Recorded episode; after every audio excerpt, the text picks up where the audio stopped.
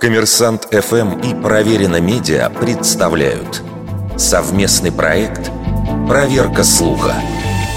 Правда ли, что женщины произносят в несколько раз больше слов в день, чем мужчины?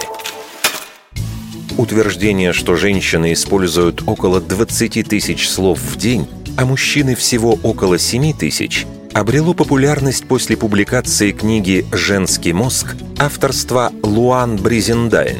Бризендайн – уважаемый нейропсихиатр, профессор Калифорнийского университета в Сан-Франциско. Обычно авторов с подобными регалиями относят к категории авторитетных источников, а их утверждения редко подвергают сомнениям. Но странная статистика вызвала неодобрение коллег Бризендайн из-за ссылки на сомнительный источник. Им оказалась книга по саморазвитию 1997 года за авторством неких Алана Гарнера и Алана Пиза, которые позиционировали себя как специалистов по общению и взаимоотношениям.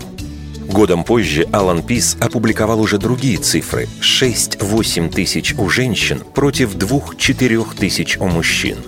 А в интервью каналу CNN в 2004 Пис приписал женщинам аж 24 тысячи слов против 10 тысяч у мужчин.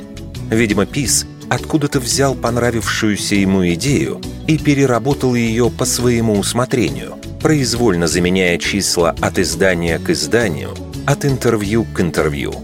Впрочем, Пис был далеко не первым, кто подчеркивал гендерную разницу в количестве слов.